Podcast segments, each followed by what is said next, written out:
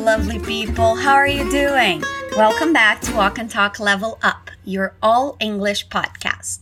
I'm Livia Pond, but you can call me Liv. It's great to have you with me one more time. I hope you're having a fantastic day, and let's just jump into it. If you've been here before, you're used to what we're going to do now, but let me remind you. We're going to listen to a dialogue and then go over it, making sure we understand it all and repeating everything to improve our listening and pronunciation skills. Make sure you repeat it out loud, okay? That's the most important step here. Now, listen to our brand new dialogue. Hey, are you busy tonight? No, I was just gonna chill. Why? I could use some help. Sure, what do you need?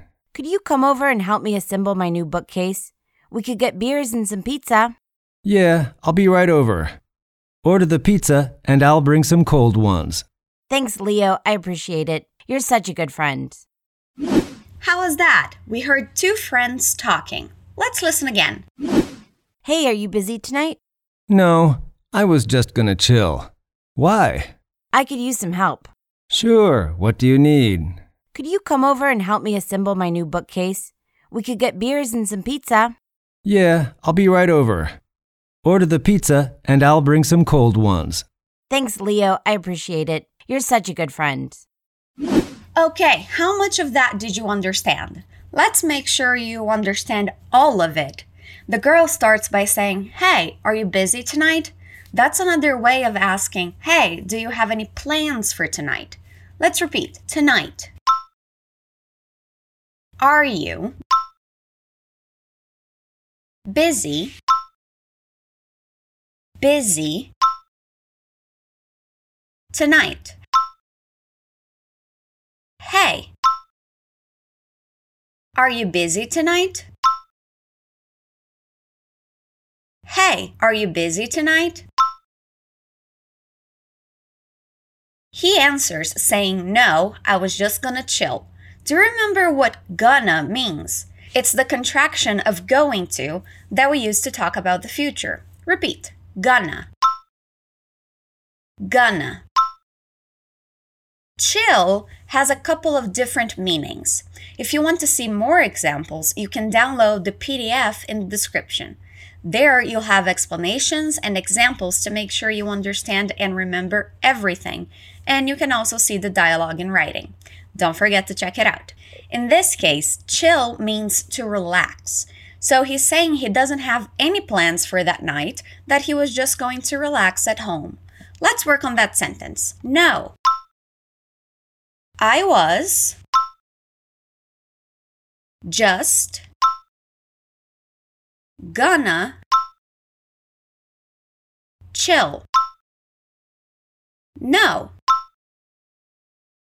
I was just gonna chill. No, I was just gonna chill. Again, no, I was just gonna chill. Since she asked that, he wants to know the reason, so he asks, Why? Repeat, why? Why?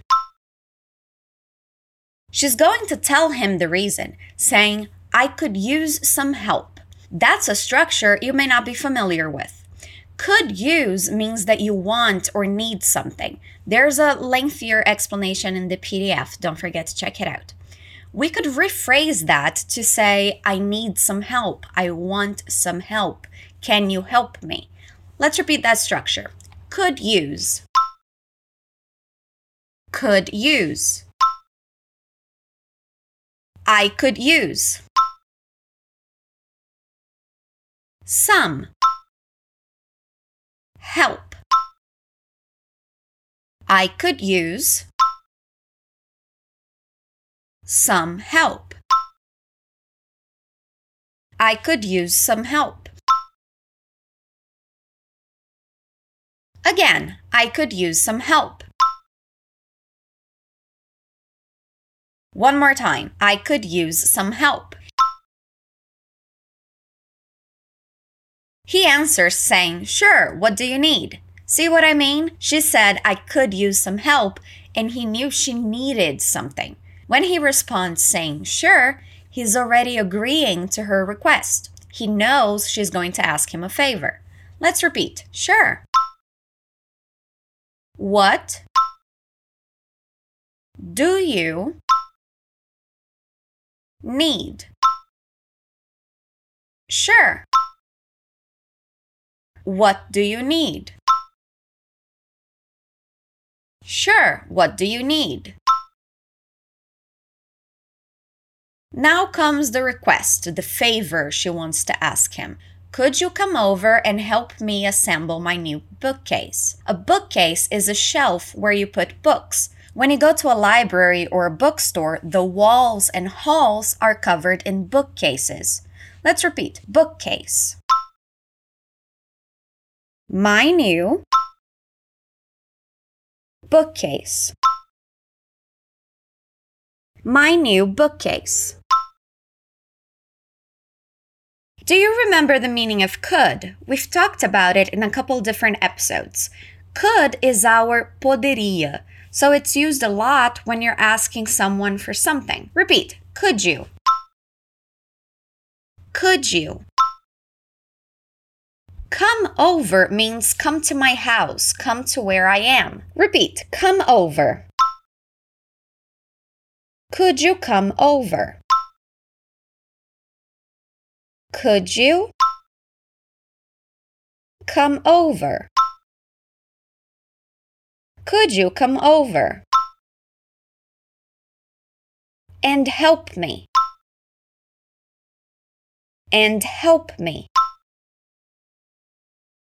Assemble é montar. Repeat. Assemble. Could you come over and help me assemble my new bookcase. Let's try the whole sentence. Could you come over and help me assemble my new bookcase?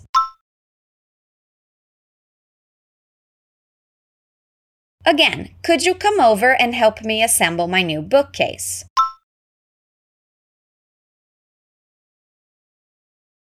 She continues, saying, We could get beers and some pizza. I think that's a pretty good deal. You go over to a friend's house, chill with them, have some pizza, drink some beers if you like them, and help them out. That doesn't sound so bad, right? Let's repeat. We could get beers and some pizza we could get beers and some pizza. We could get beers and some pizza. We could get beers and some pizza. He answers saying, Yeah, I'll be right over. Be right over is something that we often say when we want to say, I'm on my way. I'll be where you are as soon as possible. Repeat, I'll be right over. Do you remember what I'll means? It's the contraction of I will that we use to talk about the future. Repeat I'll be right over. I'll be right over. He continues saying, Order the pizza and I'll bring some cold ones. Cold ones, or a cold one, if we're not talking about the plural, is a way of describing a can, bottle, or glass of cold beer. Instead of saying, I'll bring some cold beers, it's common to say cold ones. Repeat cold. Ones. Cold ones. Order the pizza. Order the pizza. and I'll bring some cold ones. So he's on his way to her house and he's going to take some beers with him so they can have it together. And she's going to call the pizza place and order a pizza. Let's try repeating the whole sentence. Order the pizza and I'll bring some cold ones.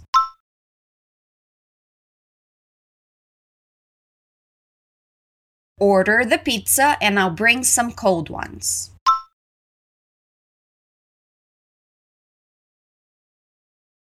One more time. Order the pizza and I'll bring some cold ones.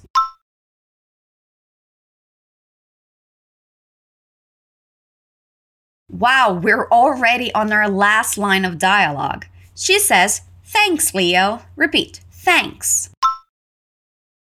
Leo. Leo is the name of her friend. Let's repeat. Thanks, Leo. I appreciate it. That means I'm grateful. Thank you so much for doing this for me. Repeat. Appreciate. I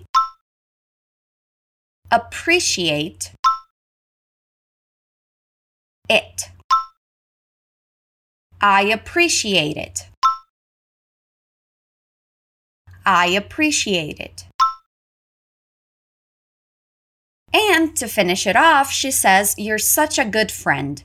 Do you remember we use such as a way of giving emphasis to something? She's saying, You're a very good friend. Repeat, you're. Such. A good. Friend. You're such. A good friend. You're such a good friend. Again, you're such a good friend. One more time and then we're done. You're such a good friend. Good job. This wasn't a very long dialogue, but there were still a lot of fun things for us to learn and explore together. Let's listen to their conversation again. Hey, are you busy tonight? No, I was just gonna chill. Why? I could use some help. Sure, what do you need? Could you come over and help me assemble my new bookcase? We could get beers and some pizza. Yeah, I'll be right over. Order the pizza and I'll bring some cold ones. Thanks, Leo. I appreciate it. You're such a good friend. All right, we're done. How was that? Did you understand it all this time? Don't forget to download the PDF. It's a great way to have your own personalized library of English content. And don't forget, we're here every week with a brand new dialogue and episode made just for you. If you want to check out more free content or catch up on any episodes, you can go to fluencytv.com, fluencytv.com. Enjoy. Okay, I will see you next week. Stay awesome.